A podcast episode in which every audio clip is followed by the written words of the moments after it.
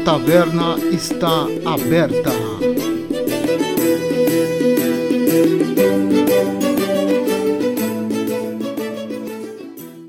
Olá pessoal, eu sou o Marcos, ex-bruxeiro da escola da Capivara. Olá pessoal, aqui é o Ricardo, taverneiro e ex-bruxo da escola do Ornitorrinco. Olá a todos, tudo bem? Aqui é o Wilton, ex-bruxeiro da escola do Saci e agora taverneiro recebendo vocês para mais um episódio do nosso podcast. É isso aí, carpeado! Faz um! Com certeza, gente. Vamos hoje discutir o nosso quarto episódio do podcast, que se refere ao terceiro episódio da série The Witcher, Lua de Traição, que é baseado no conto O Bruxo. Muito bem, mas antes de começar o nosso episódio, a gente queria primeiro agradecer a todos vocês que têm nos acompanhado, que têm ouvido o nosso podcast em todas as plataformas, dizendo que o nosso podcast está disponível no Google Podcast, no Spotify, no Apple Podcasts, e a gente logo vai tentar disponibilizar em mais plataformas como Amazon Music, Deezer, né? Mas dizer que a gente está muito contente de que a gente está conseguindo ter um público que nos acompanha, que é, nos prestigia com sua audiência e pedir que vocês é, que gostam né, do conteúdo, que têm acompanhado a gente, que é, compartilhe o podcast, piramida o podcast, indica para um amigo, para um parente, tá? compartilhe as nossas redes sociais, mande um e-mail para bruxeiros.gmail.com ou nos siga no Twitter, arroba tavernabruxos, ou no Instagram e no Facebook Taverna dos Bruxos. Só você procurar lá e vai estar o link disponível para você nos seguir. Siga, compartilhe e acompanhe a gente nas redes sociais. É isso aí, Vamos lá, Ricardo, passa pra gente Faz a um. sinopse desse episódio Lua de Traição. Bom, o Lua de Traição, ele é baseado no primeiro conto do Sapkowski, que seria o Bruxo. Nele é contada a apresentação do Geralt. No caso aqui, a série fez uma adaptação colocando a obsessão do Geraldão em salvar uma princesa. No caso, ele vai até a Teméria para resolver o problema com o Foltest. né? Esse é um dos núcleos, onde nós somos apresentados a atriz Marigold, que tem uma importância muito grande tanto nos games quanto nos livros.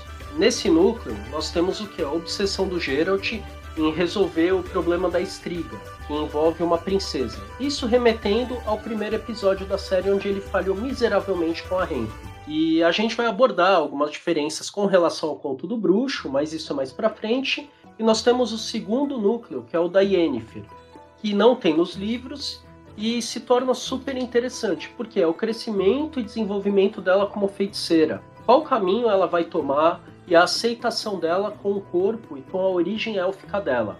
Marcos, tem mais alguma coisa que você quer acrescentar nessa parte? Sim, eu quero acrescentar que eu não consigo ouvir vocês falando de lua de traição sem pensar na Xuxa e na lua de cristal. Obrigado. E aí você bota o Geraldão no mesmo nível que o Sérgio Malandro.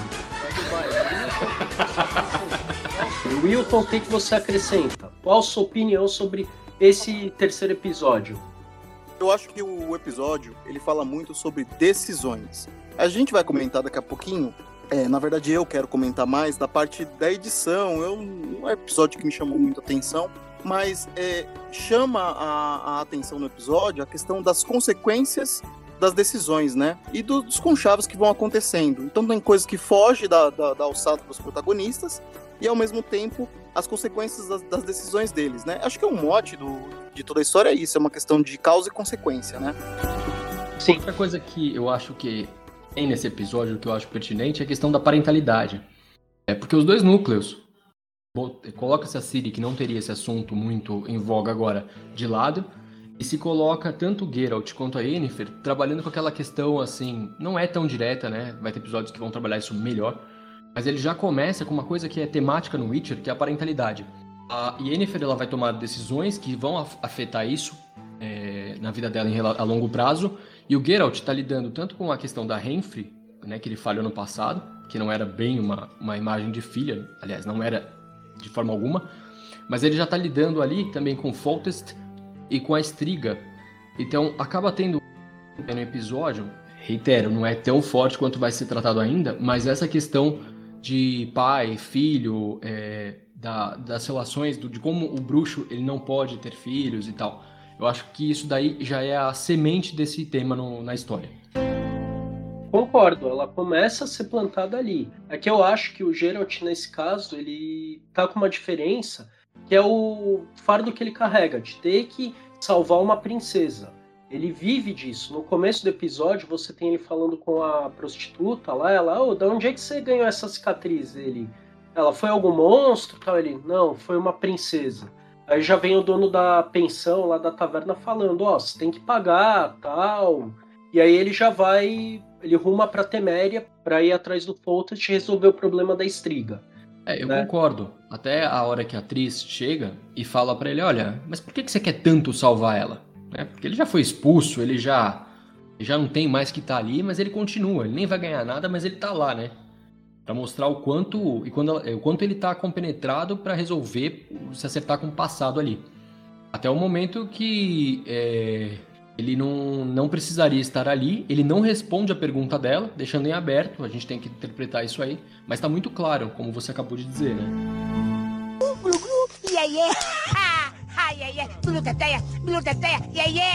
Eu quero trazer também, falando da discussão desse primeiro arco da, do episódio, uma grande diferença que a gente vê pro livro. Esse, esse conto, no caso, é uma apresentação do Geralt. É aquilo que a gente falou no primeiro episódio do nosso podcast. Ele chega sentando a madeira nos caras numa taverna, né? Regredindo nessa questão da apresentação do Geralt. O Geralt já nos foi apresentado nos episódios anteriores, então a gente já conhece bem é, é, o personagem, mais ou menos o modo dele de pensar, mais ou menos o seu código de conduta.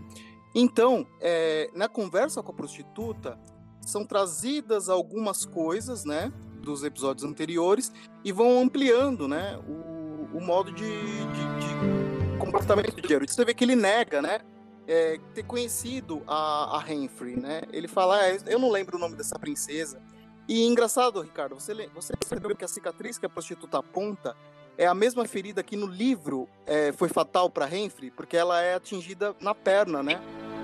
E ela, e ela aponta para a ferida da perna do Geralt, que seria a ferida mortal que tinha é, é, acabado com a vida da Renfrey, né? Sim, é, foi uma brincadeira, assim, que acho que os produtores fizeram de colocar aquela ferida na perna dele, né? Achei interessante terem colocado esse mesmo ponto, porque na luta eu não lembro se ele é golpeado ali. Mas ficou legal isso, ter colocado. Ele, ele é golpeado sim, ela, ela golpeia ele na perna. Ah, legal. Então, pelo menos teve toda essa essa ligação, assim, não foi sim. erro de.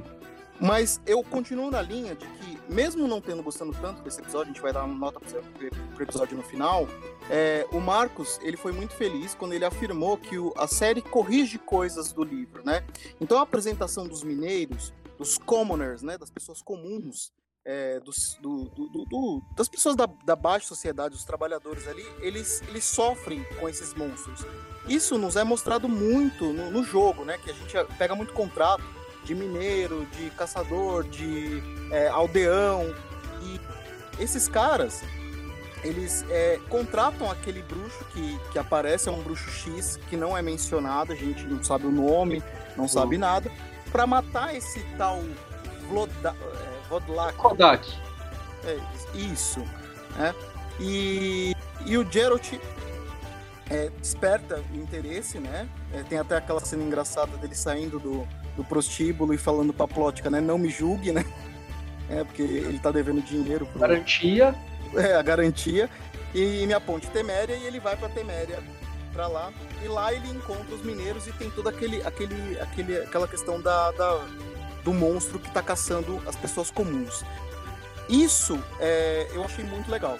Eu achei muito bacana. E... Aquela cena do menino morrendo, falando da, da do monstro, essa, essa cena é muito boa.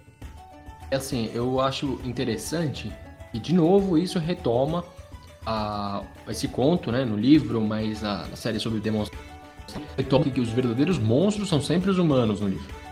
É, sobre quem são os monstros. E nesse pedaço nós somos apresentados ao Ostrich, que vem com toda a vanguarda, com soldados ali para intimidar os mineiros e tudo. E para mostrar, olha, vocês vão voltar a trabalhar e é assim que funciona, eu mando, vocês obedecem. E os mineiros meio que se revoltam ali, falando: não, o Foltest fez a merda ali e tá e tá andando pra gente. Ele pouco se importa. E nós estamos morrendo enquanto ele tá no palácio. E aí o Geralt começa a olhar aquilo e fala: Não, então isso muito me interessa para aceitar o contrato. E o Ricardo tá falando do Ostrid, eu acho interessante aqui que não só o cara amaldiçoa, né, a, a filha do, do Foltest, ou isso é muito spoiler pra dar? Não, não é, pode ir. Então vamos lá. Não só ele amaldiçoa a filha do, do, do Foltest, como a insensibilidade dele. Os mineiros lá, um deles acabou de perder o filho, ele vem lá para ameaçar o cara. Fala, ó, oh, vocês estão querendo começar aí um, uma, uma greve aqui. Mas, Você meu... achou que foi tom de ameaça? Porque apesar da intimidação que ele tá com o exército, a hora que os mineiros levantam as picaretas, ele contém o exército, né? Claro, ele segura. Ele contém. Ele contém. Uh... Por quê? A força de trabalho dele. Ele não pode matar a força de trabalho ali. Né? Outra então, coisa. Então, primeiro você contém, mas você mostra. Eu tenho um exército. Ó, seu filho era um bom menino. Ele tenta o tom conciliador, mas é o tom conciliador de quem tem o poder e precisa de alguma coisa é, de outro de quem ele de quem ele força o poder. Então assim, ele não chega para os caras e fala não, a gente vai resolver isso. É lamento, tira um tempo aí para vocês respirarem. Vocês estão com a cabeça quente. Depois a gente vê isso. Não, volta ao trabalho que eu não falo protest. Entendeu? Volta a trabalhar que eu fico quieto e morre por aqui. Dane-se é. que você perdeu seu filho. Só para contextualizar para o ouvinte, isso é um, é um erro é, recorrente na série. Alguns personagens é, têm o seu nome mencionado uma ou duas vezes durante o episódio. Então a gente está falando do Ostrid. Para quem não, não identificou ainda, é o baixinho, barbudinho, grisalho, que comanda aquela tropa que vem encontrar os mineiros quando o pai do menino que morreu tá fazendo um discurso, né? É, e o Geralt tá ali falando que ele vai fazer uma concessão da guilda dele para a guilda dos, dos, mineiros e um pedido de desculpa e vai cobrar só um terço do valor e só vai receber a recompensa depois que ele, que ele matar a estriga.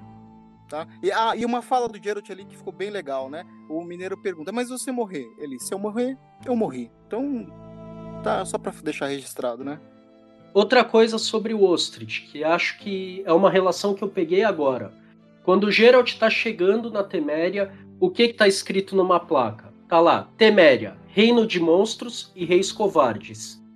Quando a gente fala do Ostrich meio que arregando, tem essa parte da força de trabalho, sim, mas tem o que? Ele tá na linha de frente. Ele é o primeiro que vai levar uma picaretada no meio da fuça. Então acho que ele, nessa toada de covardes, ele fala: deixa eu recuar um pouco aqui porque vai sobrar. Né? Não adianta também matar a força de trabalho e eu acabar morto aqui. Também tem esse pequeno lado que entra. E falando em covardes, nós somos apresentados a um Foltest bem bunda é mole. O que, que é você acha, Marcos, do Foltest? O Foltest da série, cara, eu achei ele aquele cara. É... eu não diria tanto covarde, mas assim, ele é um cara estagnado, um cara apático, vai. Ele não ele não, não vai querer me sujar as mãos. Ele tá bem, ele tá confortável com o reino dele, né? Não, eu acho que o legal é isso, né? Que cada um teve uma impressão do Foltest, né? É, eu achei que o Foltest ali foi muito mal desenhado, escrito. Ele não me passou impressão nenhuma. Ele deram, deram a, a colocar um personagem gordo com um aspecto de sujo, é, glutão, quase que um Henrique VIII, sabe? No, no, final da vida. O cara de saco cheio, comendo um monte de coisa, meio que nem aí, desligado, alheio à situação, lacônico. E a gente sabe que no livro o Foltest não é assim. Né? Inclusive, é, a, a, o Foltest, quando ele, ele vai até o Geralt, não o, o Geralt vai até o Foltest, como acontece na série, é, ele vai com, com todo um ardil já montado em relação à questão da estriga. Porque ele sabe que a estriga ela é um, um, um problema para o reino, ela é, tira a autoridade dele, ela, ela mancha a imagem dele como rei, né? E ele sabe que ele no norte, os nortenhos, eles têm que ter essa imposição de uma figura forte à frente do, do reino, né? É, é, é, é falado já na série, né? A piada que Nilfgaard é, porque no arco da, da Yennefer que a gente fica sabendo que o rei de Nilfgaard é um cara que só quer ficar palpando as, as cortesãs, né? Então, é, é, essa ridicularização, ela não acontece com o Foltest original do livro, né? E ele vai com um plano montado, onde qualquer que seja o resultado, é, seja como rei, seja como o pai, né, da, da, da, da princesa, é, ele acaba tendo algum ganho. É claro que a situação perfeita é a que acaba acontecendo lá na frente na história. Mas ele é um cara muito aguçado, muito astuto, ao contrário desse que é apresentado. E fora que o fato de a, a, a atriz ter sido meio que empurrada goela abaixo nesse episódio, ela foi colocada ali e eu acho que isso tira muito a, o peso da imagem do Foltest, né? Porque praticamente esse plano armado, essa, essa ideia de desenfeitiçar a princesa parte da atriz, né? Não do Foltest, nem do Geralt. É, o Geralt não partiria dele de começo, né? Porque ele tá lá para procurar um trabalho, ele precisa resgatar a plótica, né? Então ele aparece ali com essa ideia. Bom, vamos faturar uma grana. No livro é um bom dinheiro, o... é, são 3 mil Orens. Orens, né? Eu ia falar Marcos, Marcos é da Yennefer. É, e assim, e tem também a promessa que o Foltest rechaça na hora de que quem conseguisse reverter a maldição casaria com a princesa e ele fala: Não, não vai. Só que ele confessa pro Geralt assim: Bruxo, se ela morrer, é, eu vou te expulsar do reino, você não vai ganhar nada, mas eu não vou te matar. Mas pelo menos promete para mim que você vai tentar quebrar essa maldição. E aí é, o Geralt isso no livro, né? No livro. Na série é aquela coisa, é o Geralt trucando ele, fingindo que vai sair quando os guardas saem, se tranca lá, já fala, é, como é que aconteceu o negócio, quem é o pai dessa menina, e o Foltest lá meio que caladão, né, meio que expulsa ele, ele sai para evitar um problema maior, e fica, e na cena seguinte dele, né, ele já tá nas portas do Castelo Velho, olhando os soldados lá, que estão fazendo guarda morrendo de medo, tanto é que a atriz vai atrás e pergunta, é, por que, que você tá aqui ainda? Ele, ah. Aí ele explica, né? Esse fala, assim, deixa subentendido que é um fardo que ele tem com ele de quebrar o raio da maldição. Eu acho que até nessa cena que é ele revelado. Entrega o broche. Ele entrega o broche da Renfrey fala, ó, entrega pro Foltest se eu não sobreviver que a filha dele use, né? Ele tem uma certa noção que ele vai conseguir quebrar a maldição, pelo menos uma esperança ali de quebrá-la. Né? Pelo menos é essa visão que eu tenho. Né? Sim. O... É, eu achei interessante com a atriz, embora concorde com, esse, com isso que vocês falaram do Foltest, até um parênteses sobre o Foltest, a hora que o Geralt entra e fica só com ele, ele nem liga, ele é, meus guardas vão te matar depois, tipo, dane-se o que vai acontecer aqui é um cara azedo, é um cara amargo, um cara que ligou foda-se pra tudo. É essa a impressão que eu tenho dele. Por isso que eu falo que ele é meio apático, né? Não tanto covarde. Ele simplesmente não liga. Eu acho que ele, a série quis demonstrar que, ok, ele passou por tanta merda que ele perdeu o amor da vida dele, que por sinal era irmã. É, me faz lembrar alguma história, não lembro qual. Mas. Os fãs de Game of Thrones ficando aí enlouquecidos agora. É, é essa pira no incesto, né? Martin! Né? Aí ele ligando frouxo. Tipo, depois se você matar agora, os caras te matam depois. Foda-se. Mas enfim, eu achei interessante colocarem a atriz, né? Porque é, ela precisava ser apresentada. Não, talvez não tivesse tempo hábil em outro episódio para colocá-la. Eles não estão tentando fazer que nem o Game of Thrones, que é ficar enchendo de personagem. Até porque o Witcher não funciona assim não, fica tem, não ficam tendo é, blocos diferentes com as personagens. A história gira em torno do Geralt, da Ciri e da Yennefer. Ponto. Então, se você fica explicando, jogando personagens, eu acho que acaba sendo um fardo depois pro leitor, pro, perdão, pro, pro telespectador, lembrar quem são todas essas personagens. Então, assim, tá, entendo que a 3 talvez não, não tenha sido bem empregada aí, mas eles colocaram já pensando em apresentar a personagem de uma forma que fizesse sentido. Pode ser. É, eu discordo um pouquinho porque o último episódio dessa temporada é a Batalha do Monte Soden, né? Eles poderiam ter dado um pouco mais de ênfase para ela, né? Pra gente já ver ela ali. Mas tudo bem, dentro do episódio girou ali. Você corta o Velerad, que é o personagem quem faz às vezes da atriz no livro, e deixa a atriz e Mary apresenta Gold. a atriz, né? E apresenta a atriz. É, é, foi, é uma saída de roteiro, né? A gente não é roteirista, a gente não é profissional é, do, do, do audiovisual, a gente não, não entende desses estratagemas de roteiro, de cortes, etc. Mas é, a gente sabe que pra história podia ser colocado de forma diferente, mas, bom, isso é uh, também é uma questão de opinião, né? É isso aí, carpeado! Faz o... Falando de, desse arco, caminhando já pro, pro final dessa, dessa parte do, do, do episódio, a gente tem a diferença também da abordagem do Ostrid. O Ostrid, ao, ao tempo todo, ele fica no livro como um cara que se importa com o rei. Ele se importa com o que está acontecendo.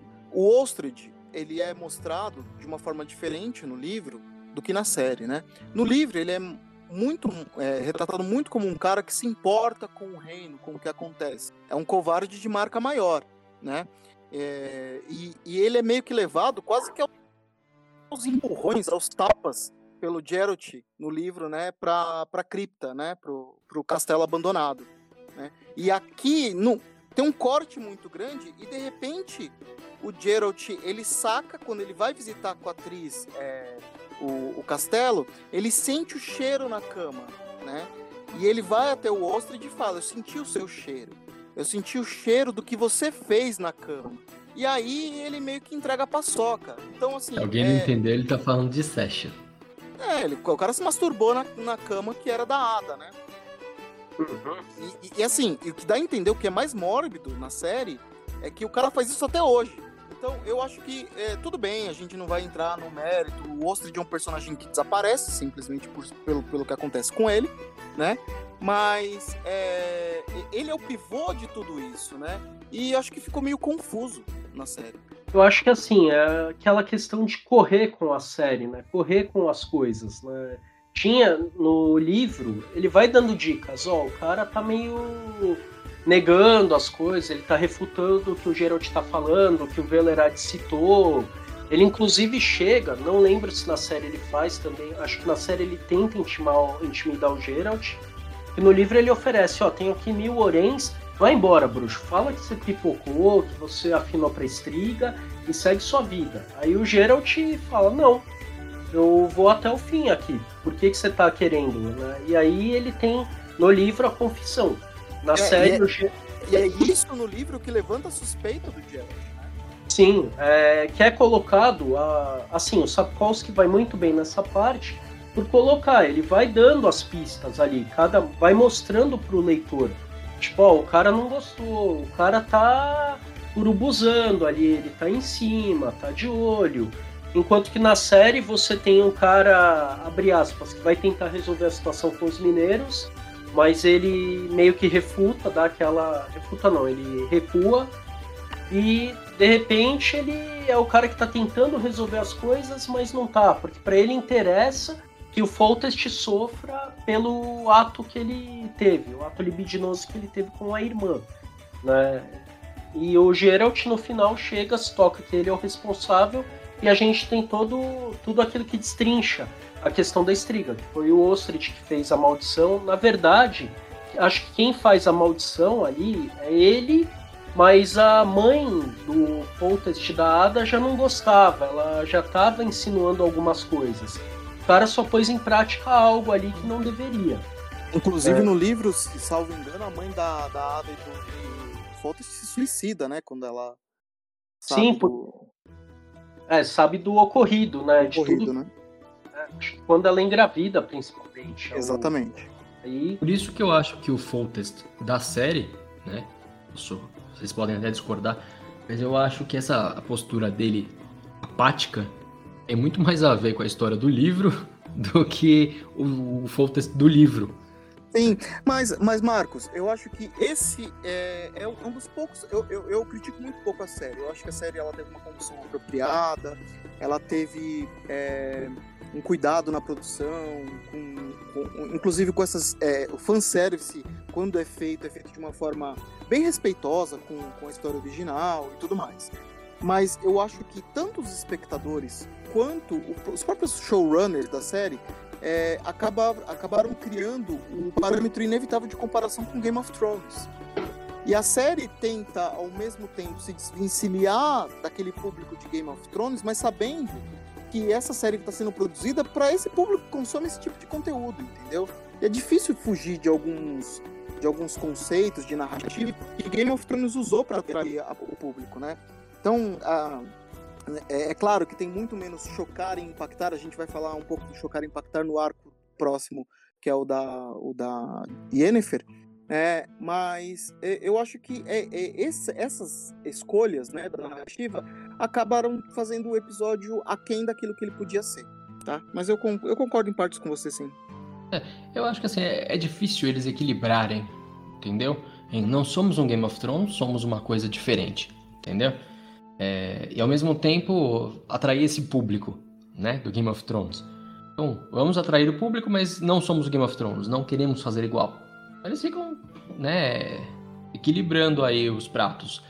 Eu acho que assim, fica legal, entendeu? Eles estão conseguindo fazer uma identidade própria. Até porque, como eu falei antes, não tem como. É muito, o livro é muito diferente um do outro, né? Os livros são completamente diferentes. Não tem como. Tem é, muito mais fantasia no Witcher, é, tantos monstros e tal, e um núcleo de personagens infinitamente menor. E tem sentido, né?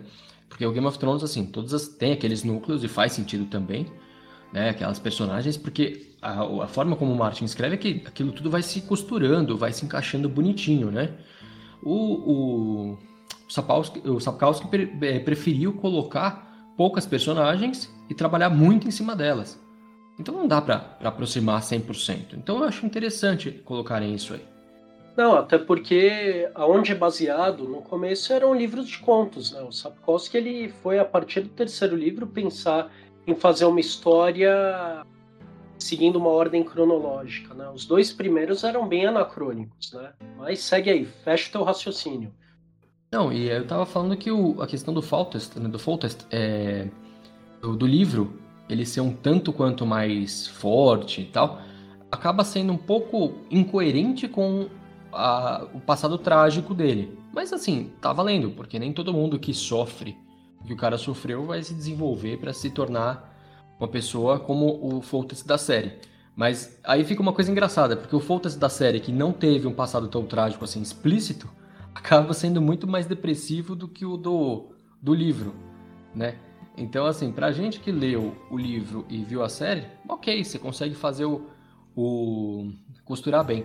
Mas se você não leu o livro ou não assistiu a série, você fica meio, né, perdido nessa parte.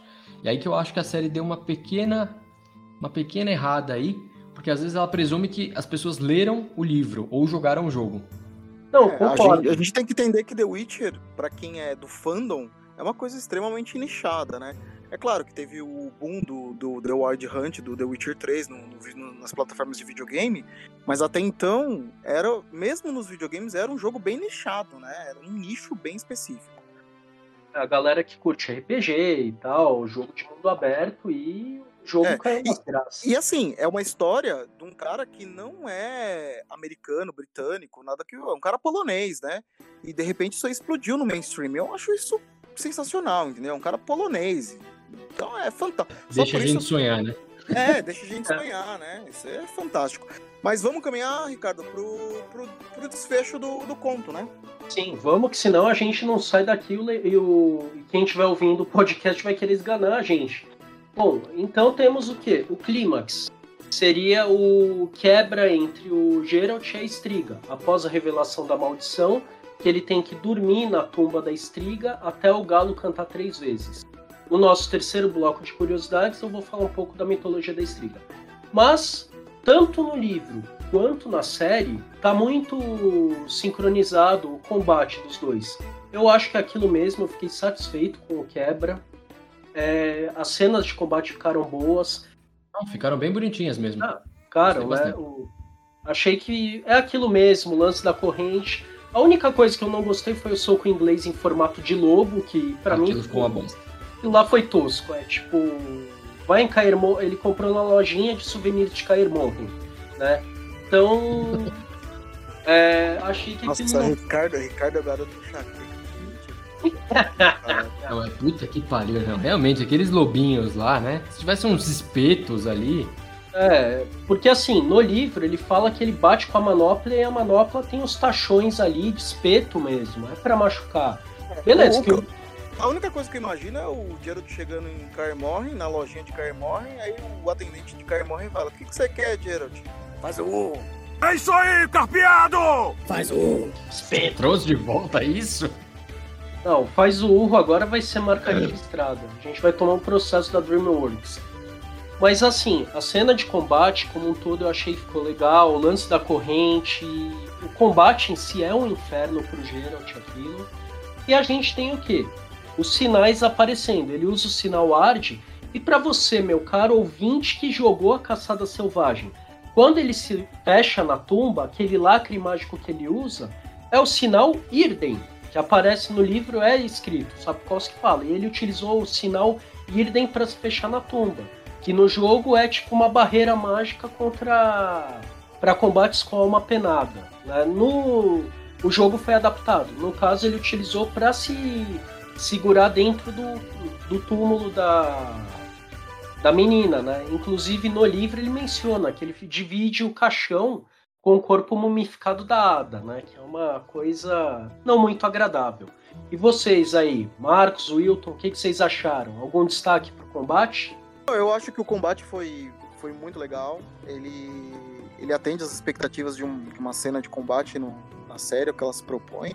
É, e o meu comentário vai mais pro desfecho, né? Porque pode ser que surjam comentários, ah, olha lá, exploração excessiva da nudez, porque teoricamente adolescentezinha, né, no final aparece nua, mas é, é, exata, é a exata descrição do que aconteceu no livro, né, então é uma cena que tem que ser vista despida de, de do pudor, é uma, a criança praticamente foi, é, praticamente não, ela viveu como um animal, né, todo esse tempo, um, um bicho raivoso, então, é, é, é, aquela agressividade, aquela bestialidade que foi apresentada dela, é o que se espera quando, quando você, desde o dia do, da sua concepção, você foi amaldiçoado, né? Então, eu achei que foi uma boa conclusão e, e, e, uma diferença, né, de que não é atriz, no final, que trata o Geralt. O Geralt se recupera no templo da mãe Nenek, que vai ser introduzida apenas na segunda temporada. Já eu aqui tenho a, a acrescentar o seguinte: gostei muito do combate, uma coisa que eu gosto, né, tanto nos livros quanto na série, é que o, o Geraldão se ferra nas lutas. Ele é destruído, ele sai todo quebrado, sai ferrado, sai. Nossa, ele não, ele não, não é aquele personagem, nossa, o protagonista com a espada, que quando ele vai encarar humanos, ele beleza, ele dá conta, mas quando ele vai encarar os monstros, a diferença é absurda, ele sai todo estourado. Ele, assim, é um dos bruxos mais top na carreira, né? E mesmo ele sai destruído. Então eu acho muito louco isso, né? E eu gostei, assim, eu acho que em relação ao que o Wilton falou sobre a, a nudez da, da menina, bom, é, ela saiu do ventre da mãe. Se ela tivesse uma roupa ali, ia ser estranho, né? Ia ser completamente absurdo. Então, o fato dela estar tá nua ali é só uma decorrência lógica. E a série não explorou isso sexualmente de forma nenhuma. Que nem você falou agora. É uma criança amaldiçoada que saiu do ventre da mãe, né, com uma idade de em torno de 14 anos, é, que viveu como um animal. Tanto que no livro, depois do, de toda a ocorrência ali, é, o Geralt está se recuperando e aí ele pergunta: e a menina? Aí falam: ah, ela chora o tempo todo, urina na cama, ela se comporta feito um bicho. Mas uma hora vamos conseguir resolver o problema. Né? E acho que. Eu acho. Eu acho legal isso aí que você falou, que tem no livro, que na série não menciona. Na série eles só fazem a menção à mordida que o Geralt dá nela, né? E assim, quando você lê o livro, fica meio jogado. Por que, que ele deu aquela mordida? Quando você vê a série, fica mais jogado ainda, né? Sim, deu hoje eu não entendi. Por que diabos? Eu imagino, né? Só posso, só, só posso imaginar. Caso o ouvinte aí tenha alguma teoria, ela é bem-vinda. Por favor, fale com o Wilton, ele adora. É... Que é a seguinte: eu imagino que tenha sido para ele demonstrar que agora ela sente dor. Agora ela é humana. Ela mordeu ele, ele vai dar uma dentada nela. É uma relação de igualdade ali. Ela sente aquela dor e ela olha para ele apagando ali com a mesma com um talho no pescoço, né? E eu imagino que ela consiga perceber ali é o primeiro sinal dela de humanidade. Eu acho, eu acho que a única explicação plausível é essa. Ele, ele também podia estar exausto da batalha, talvez ele não conseguisse nem brandir uma espada ali ou ter forças. Você vê que a, a, a armadura dele tá, tá arrebentada, igual você falou, né? Ele, ele termina a luta arrebentado, né? E acho que ele não tem forças, mas o único impulso que ele tem, é, e ela faz um talho nele, né, Marcos? Ele tá ferido quase de forma mortal ali, pela garra que ainda ficou residual antes do, do término do, da maldição.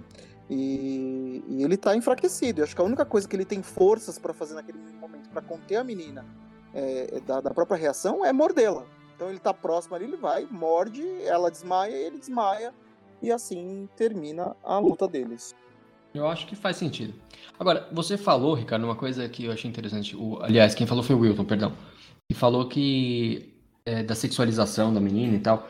É, e a gente é, nós três concordamos aqui que não houve nessa cena nada nesse sentido. Eu acredito que o ouvinte também pense por aí. Mas eles, em outro momento do episódio, eles aproveitaram para fazer o momento HBO da série. O que, que vocês acham? Com certeza. Então a gente entra agora no segundo arco desse episódio, que é o arco da Yennefer de Bengueber. É isso aí, carpeado! Faz o. E eu começo abrindo com o momento HBO aqui a Yennefer e o Istrid mandando ver e um público batendo palma. Eu achei ali, eu não nunca. entendi. Essa cena, achei que foi meio. Ah, né? Qual a necessidade disso? Né? E por que a galera batendo palma? O que que foi aquilo? Eu, na minha cabeça vem, é o momento HBO. Vamos tentar atrair a galera do Game of Thrones que curte as cenas de sexo pra ver se, a, se angaria mais público para a série. Porque eu realmente não consegui entender o que foi aquilo. Né? O que teorias à parte, Ricardo, desculpa te cortar, mas teorias à parte, todo mundo gosta de cena de sexo. Não, tudo bem. Mas... Pra maior de 18, se tiver cena de sexo, tá todo mundo gostando. Tudo bem. Mas se você esquece a cena de sexo em si, mas o que que ela traz para o desenvolvimento da série ali? Por exemplo, eu acho que ela é pertinente, cara. Por exemplo, você pega Game of Thrones, a Cersei, ela utiliza o sexo como uma arma. Ela utiliza esse recurso para estar tá pegando ali, trazendo os caras, prendendo assim determinado sujeito que ela tem interesse. Tal. Aquela cena fica meio que jogada ali, né? Eu nem entendi até agora a galera batendo palma, depois o Istrid conversando com a Yennefer ali, não. É... Eu, eu sou obrigado discordar completamente da, do Ricardo. Eu acho que a cena ali, o principal propósito é o seguinte: o arco da Yennefer é um arco de transformação. Ela tem que lidar com os problemas dela, fazer uma escolha e ela se transforma. É como se uma borboleta estivesse saindo do casulo. A lagarta se encasulou, aí ela virou a, a borboleta. É, é mais ou menos isso. Ela não se importava com a sua aparência ou nada do tipo. Ela não se importava de, de ter deformidade, é, deformidades ou, ou, ou, qualquer coisa que o valha. E a ponto de ela se sentir confortável de dividir um momento tão íntimo com o Winstrid é, na presença de outros. Talvez isso seja uma apresentação do lore, né? Para quem não sabe o que é lore, pessoal, é a apresentação do, do, do background, do universo, da história, né? que faz parte ali do enredo daquele mundo. E talvez os feiticeiros tenham esse culto à conjunção carnal, seja lá o que for. Isso não é falado em momento nenhum no livro. Mas ali o momento de intimidade mostra para mim é que naquele momento ela estava confortável de ser do jeito que ela era, porque ela se sentia amada da forma como ela era, independente da sua aparência. E, e até quando ela vai falar lá com o, o, o Lenine, o Marcos Não, eu dei essa dica. Não, a ideia foi minha. O foi minha. É o, o, cara que é o maquiador lá das bruxas, das feiticeiras, ele é o, a cara do Lenin.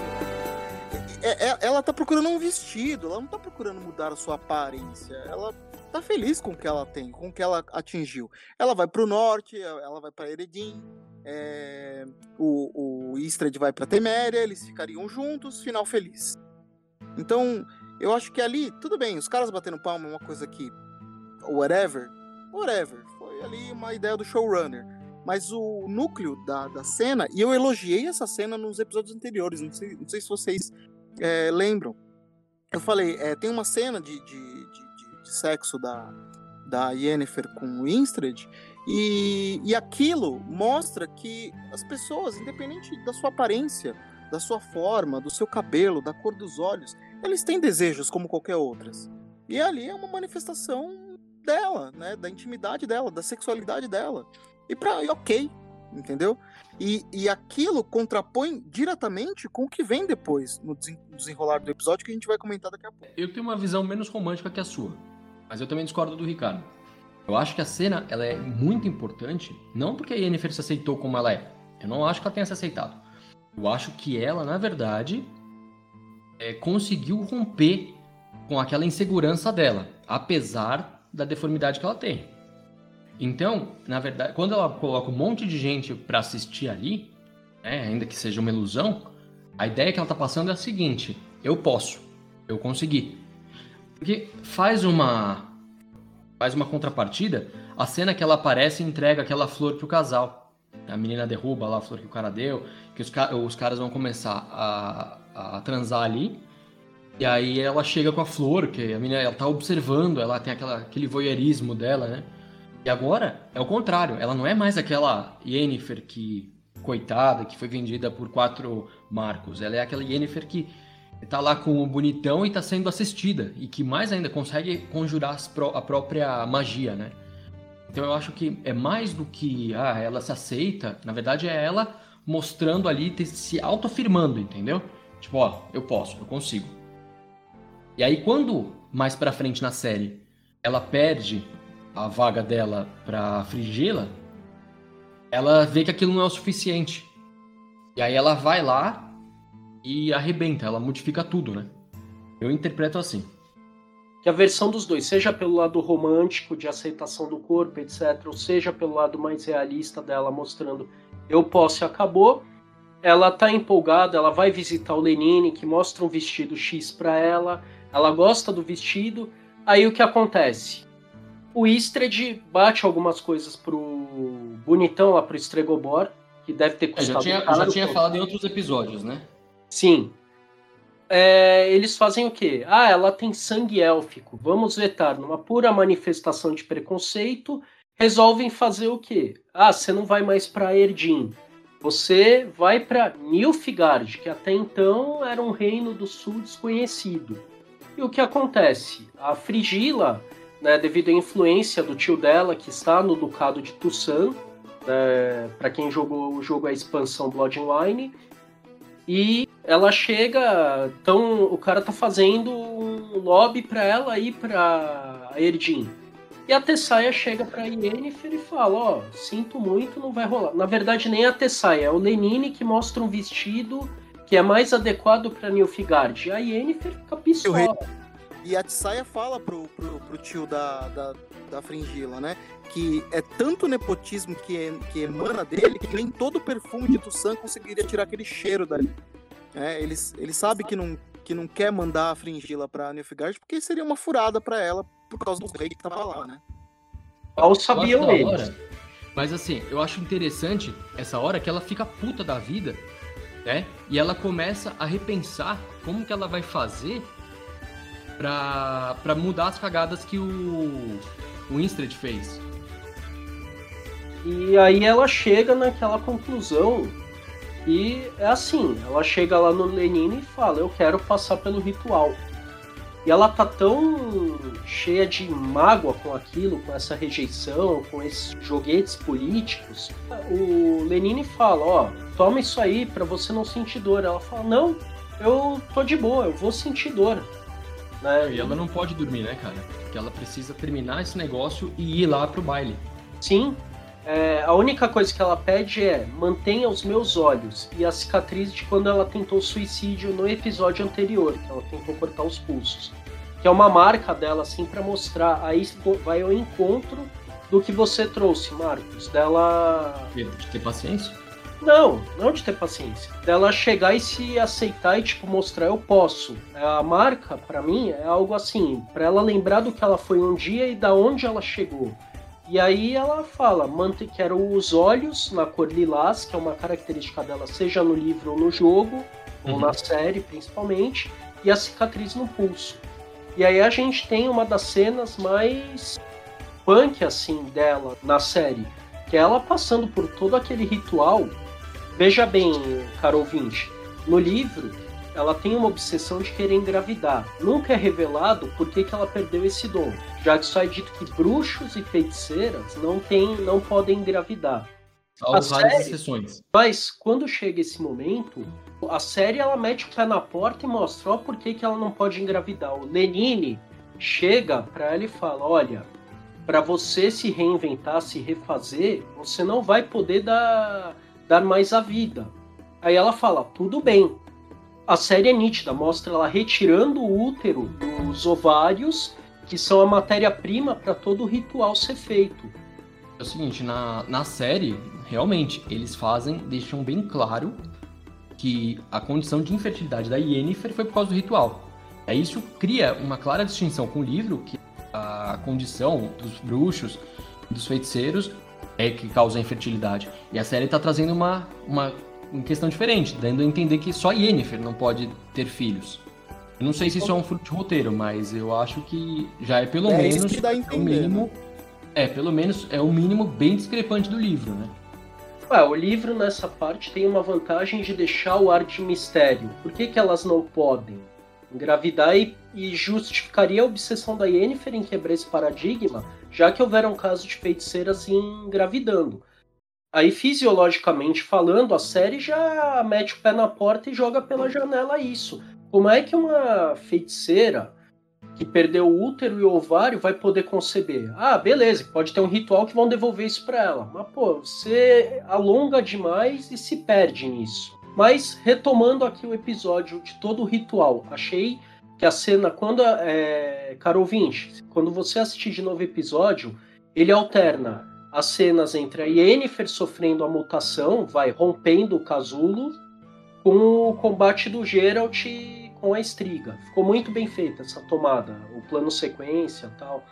E eu acho, a conclusão fica muito legal, assim, dela saindo do casulo e se tornando aquela feiticeira bela tal. E ela chega no baile, né, logo em seguida, porque ela não pode dormir, foi bem lembrado pelo Marcos e ela chega no baile assim, já imponente, tudo. A Tessaia olha para ela e com aquela cara de tipo, puta, vai dar dor de cabeça isso, né?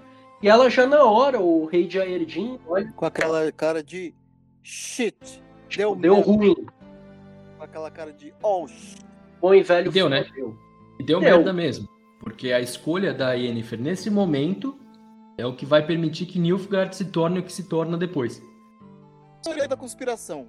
Se Nilfgaard foi o que foi com a Fringila, se fosse com a Yennefer, malandra. Não, mas eu acho que foi o que foi com a Fringila, porque não era a Yennefer ali domando. Né? Não, eu A acho que Yennefer- se fosse a Yennefer, ia ser 20 vezes pior. Não, é porque a Yennefer é mais poderosa, ela é mais não sei o quê. Mas o grande trunfo de Nilfgaard não é ter um mago poderoso, é ter um rei poderoso. E aí ele precisava de um mago que fosse submisso a ele. E a Fringila é isso, ela é submissa a- ao imperador, né? Ao, em- ao emir. Chama branca. Oi? A chama branca. A Ela, chama é, ela é branca. submissa a ele. A Yennefer não seria. Então talvez o, o antigo rei, apoiado por ela, nem tivesse deixado o Emir crescer tanto, entendeu? Nem tivesse sido deposto pelo usurpador. Sim, provavelmente. Obviamente isso é um grande EC da história que a gente nunca vai ter resposta, mas é, pode ser qualquer, uma qualquer um dos caminhos. Ou o Nilfgaard ia ser pior, ou ia ser melhor. Mas o fato é, Nilfgaard, como é apresentado na série, tá intimamente, eh, no livro, né? Bom, no- no- na série, tá intimamente ligado à, à escolha da Yennefer. É, do jeito que foi colocado, com certeza. E assim, e nisso, ela muda toda a decisão dela, acaba mudando toda a linha do tempo ali, do que, que vai vir a acontecer, né? Como vocês bem disseram. E nessa parte, a gente fecha o episódio com a cena final da. Né, vocês podem perguntar, e a Siri não apareceu? Não, ela tem aquele arco final dela chegando na floresta de Brooklyn, que tem um- uma importância muito grande nos livros. Mas isso é assunto para o próximo episódio. E o Bruxeiro. próximo episódio será de polêmica. É isso aí, carpeado! E aí então, caros bruxeiros, caros ouvintes, chegamos ao terceiro bloco de curiosidades e opiniões sobre o episódio. Aquilo que foi citado nos outros episódios sobre a serem linhas temporais diferentes, nesse os caras já escancaram, porque mostra o Foltest e a Ada no baile pequenininhos ali, já um cutucando o outro, né, de uma maneira bem maliciosa ali, né, um E a olhando mãe parando eles, né?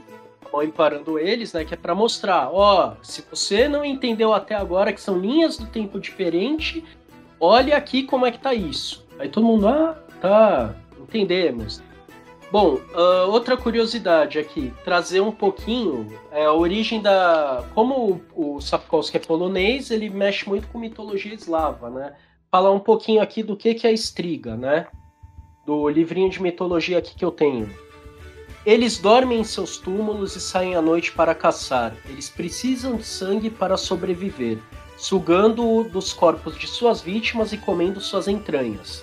Seus principais alvos são os humanos, mas eles também poderiam viver de sangue animal por curtos períodos de tempo. Além da alimentação, os ataques costumam ser uma vingança pelos danos ou injustiças que conheceram durante, aspas, sua primeira vida. Então, apesar da série não, da série do livro não falarem, faz todo sentido a menina ter se tornado uma estriga.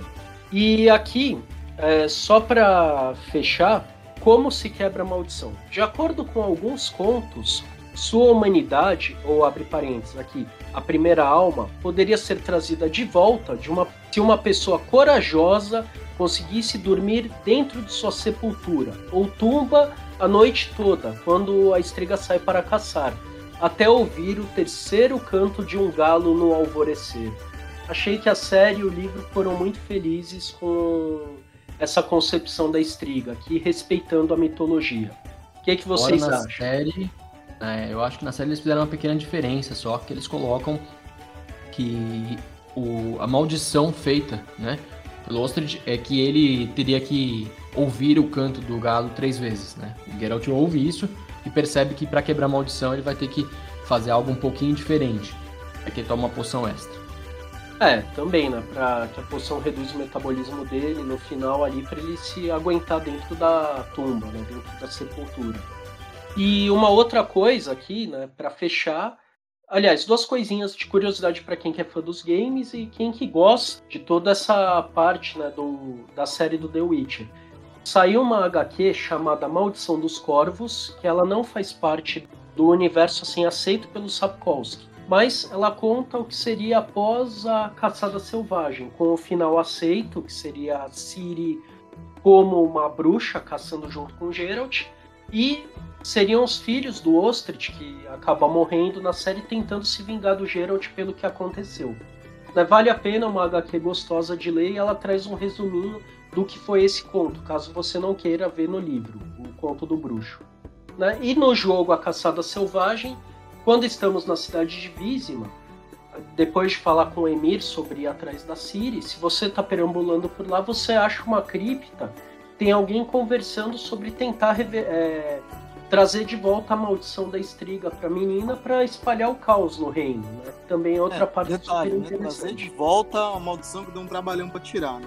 Exato, o Geralt ele olha, tipo, eu não lembro como é a reação do personagem na hora. Eu olhei e falei, meu, que sacanagem isso, né? Colocar de volta. E isso é um easter egg, isso é um easter egg monstro, porque eu joguei duas vezes The Wild Hunt e não cheguei nessa cripta. E, Marcos, você tem outra curiosidade para falar da atriz? Manda bala aí. Eu tenho duas curiosidades. A primeira é que é, Striga, né? Em italiano, Striga, é, é bruxa. É, eu acho que é só uma coincidência linguística. Tem nada a ver uma coisa com a outra, mas eu achei legal. A segunda coisa é que quem é, acha que conhece a atriz da atriz de algum lugar é porque assistiu Harry Potter. A atriz Anna Schaffer, não sei, não sei falar alemão, mas o sobrenome dela é esse. É, fez o Harry Potter, salvo engano, e o Príncipe Mestiço. Os últimos filmes também, né? A, As Relíquias da Morte, parte 1 e parte 2.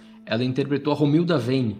Né? Então, se você assistiu Harry Potter, ela aparece lá. Tem, não tem uma participação muito expressiva, mas está lá no, no filme.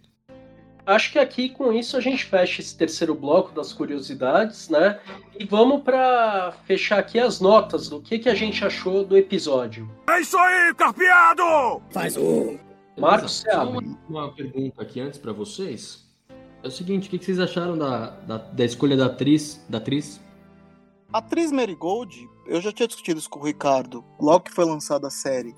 Eu acho que foi uma escolha muito menos pelo talento dela como atriz e mais pra ter aquela diversidade mesmo, né? Não sei nem se ela é tão boa atriz, acho que não teve essa é, tela o suficiente dela pra gente saber se ela é boa ou não. A minha concepção de atriz, Marigold, era completamente diferente do que foi apresentado, né? Eu esperaria uma, uma encenação de uma personagem um pouco mais sensual, um pouco mais é, enigmática.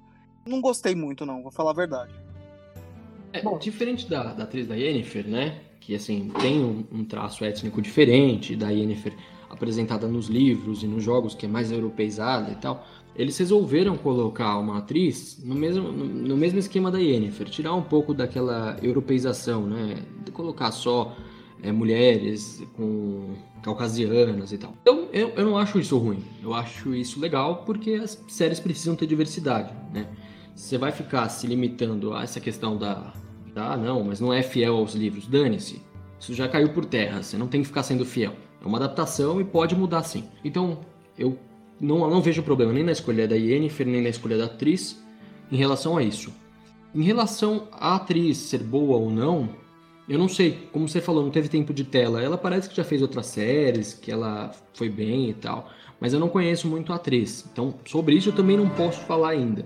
Essa questão da sensualidade, realmente, a atriz, ela pede mais isso na história. Mas eu não sei se eles quiseram deixar a Yennefer mais em primeiro plano e aí tirar um pouco disso da atriz, é, deixar Até- ela um pouquinho mais boa moça, assim, em comparação com a Yennefer. Perdão aí o termo machista. Não foi apresentado ainda essa dualidade de relacionamento, porque Exatamente. já tem a Então- Renfrey, ia complicar demais, né? Eu acho que por causa disso, na série eles deram uma tolhida na atriz. Eu não sei se foi a atriz que fez isso, entendeu? Eu acho que foi mais o roteiro, pra simplificar um pouco. Então eu não vou dizer que a escolha foi ruim, porque eu acho que ainda precisa ser um pouco melhor desenvolvido, sabe? Aquela coisa, ainda tá muito cedo pra eu dizer se foi ruim ou não. Não consigo decidir aqui. Há que se salientar a- o grande esforço, diria esforço, né? O empenho da equipe de elenco de montar um elenco diverso que se preocupou em ter uma variedade étnica mesmo dos atores, né? Então a gente vê a Frangila. A Frangila, é claro, lá na frente o pessoal vai ver a Frangila vestida de perpétua, né? Toda de preto, vai falar assim: "Nossa, essa mulher não tem nada de atrativa. Mas se você voltar na cena do baile, quando a, Jen, quando a Yennefer é, é, ela se apresenta pro Rei do Norte, ela tá num vestido branco com detalhes azuis, a Frangila tá lindíssima ali, né? Ela tá assim, Ela, ela tá muito bonita. Então, assim, você vê que teve a preocupação. E eu acho que é, é, complementa um pouco do que o Marcos é, é, trouxe a respeito da, da atriz. Eu acho que também foi uma quebra de, de expectativa de trazer uma atriz, uma, uma, uma mulher que tenha uma origem étnica diferente da caucasiana europeia, justamente para mostrar que é, tudo pode ser feito, né? A gente já tinha falado da Hermione Granger, né? Que a Hermione, é, na- pela própria é, é, J.K. Rowling, ela tinha sido imaginada como uma menina negra e na peça de teatro, quando foi adaptado uma peça do Harry Potter, a atri- a atriz é negra. Então, eu acho isso muito bacana, eu acho uma iniciativa muito legal da série. maravilha. E sobre o episódio, o que que vocês acharam como um todo? Nota, começa você. Eu acho que dá. eu- eu- como eu sempre falo, eu sou sempre muito bonzinho na hora de dar nota. É um episódio legal, né? Eu, eu acho bacana demais a luta do, do Titio Geraldo. Achei fantástica. Gostei muito da origem, né? Que eles deram pra Yennefer. Não curti assim tanto o Foltest, mas tudo bem, vamos lá. Mas eu, eu- no episódio eu achei que é legal, mas ele é um episódio assim mais tranquilo, não traz, a meu ver, assim, grandes coisas no, no desenvolvimento. Traz pras personagens. Eu dou um 7,5. O que eu penso? Por eles terem adaptado um conto de apresentação, que seria o primeiro conto do Bruxo, trazer alguns.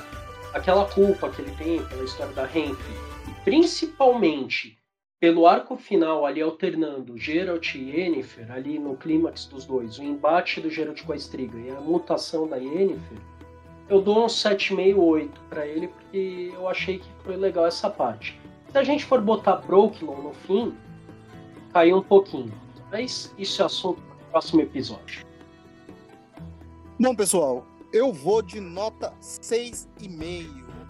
Eu achei que. Eu vou de nota 6,5 porque eu acho que de todos os episódios, é, o, esse episódio é o episódio que tem mais problemas de edição. A, a edição final da alternância da luta do Geralt e, e, da transformação da Yennefer de fato é muito boa, mas eu acho que a parte do arco do, do Geralt ficou muito confusa, com muitos cortes, pouca explicação, pouco aprofundamento dentro daquilo que podia ser falado. Eu acho que inclusive foi o conto errado para ser colocado nesse, nesse episódio.